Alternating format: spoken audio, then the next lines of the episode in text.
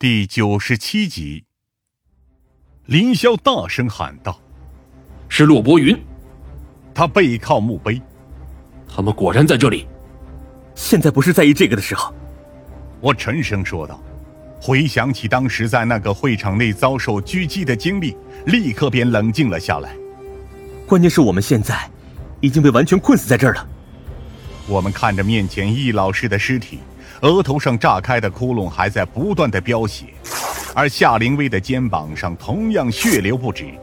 我撕下自己大衣上的一块布条，打算给夏灵薇缠上，先止血再说。但是她咬着牙自己接了过去，对着我做了一个没关系的表情。我自己来就好，你们当心那个狙击手。他尽管脸色苍白，但依旧自己咬着牙开始处理伤口。让我看了一阵心酸，连身边的人也保护不了，我还能保护谁？别分心，张帆。林霄深吸了一口气，把夏警官的枪给我，快！我立刻将那把手枪递给了林霄，随后我们一左一右分别靠在墓地的两端，大气也不敢喘一声。这整座山头上几乎都是光秃秃的一片。所以，除了这块坟墓之外，几乎没有任何可供我们当做掩体的地方。而贸然出去的话，下场只能是和易老师一样。何况我们面前的还是一个技艺精湛的狙击手。林霄先是摘下了自己的帽子，用旁边的一根树枝轻轻插了起来，从旁边小心翼翼地伸了出去。而几乎是伸出去的一瞬间，那顶帽子上便被开了个大洞。带着一丝火光开始燃烧起来，还真是绝境啊！林霄脸上满是冷汗的笑道：“张凡，你在警队里的射击课程成绩怎么样？”“刚好及格。”不知道为什么，被林霄的气氛所感染，我反而也露出了笑容。尽管我脸上的冷汗并不比他要少。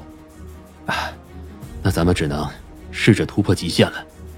林霄深吸了一口气。听好了，通过刚刚的射速以及枪声方向判断，枪手大概在我们一点钟方向的山坡上，距离这里不过三百多米，完全在我们的射程范围之内。我紧握着手枪，试着回忆刚刚的枪声来源，发现和林霄所说的几乎一模一样。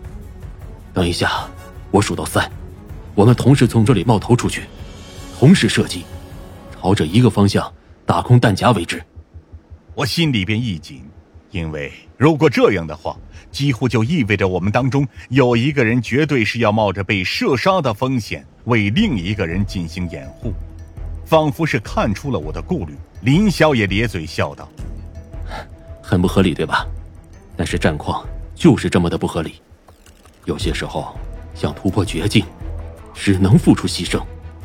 也正因为如此。”我们才要同时发动攻击，同时行动。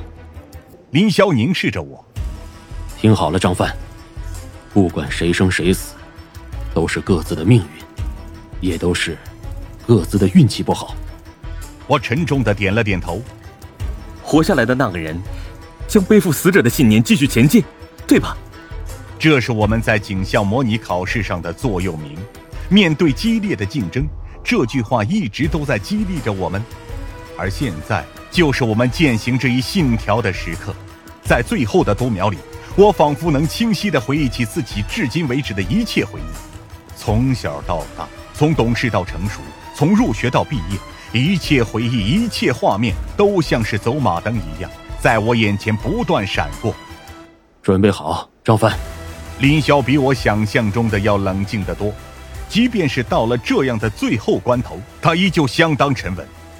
一，我深吸了一口气，双手握枪，紧紧靠在坟墓之上，任由黑灰蹭上了我的脸。甚至此时此刻，这样才会让我有一种还活着的感觉。二，我屏住呼吸，静待最后的读秒。到了这个时候，我们两人的命运，谁生谁死，都取决于自己的运气，以及那个枪口到底对准何人。然而，我并没有听到最后的读秒，取而代之的是林霄暴起的声音。他直接探头出去，对着预定的方向开始猛烈射击。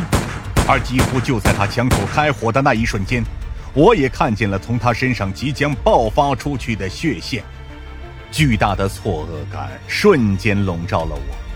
然而，在本能的驱使以及最后的愤怒之下，我也是同时抱起，将枪口对准了那个山坡。没错，枪口，一把闪闪发亮的枪口和一个模糊的身影正对着我们。而在我身旁，林霄已经倒了下去。我大喊着将手枪里的子弹全部倾泻了出去，一点余力也不留。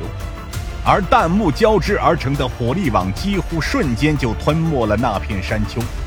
我能看见，山丘上同样绽放了一朵猩红的光点，伴随着一声隐约的闷哼，那个身影与那个枪口也立刻消失不见。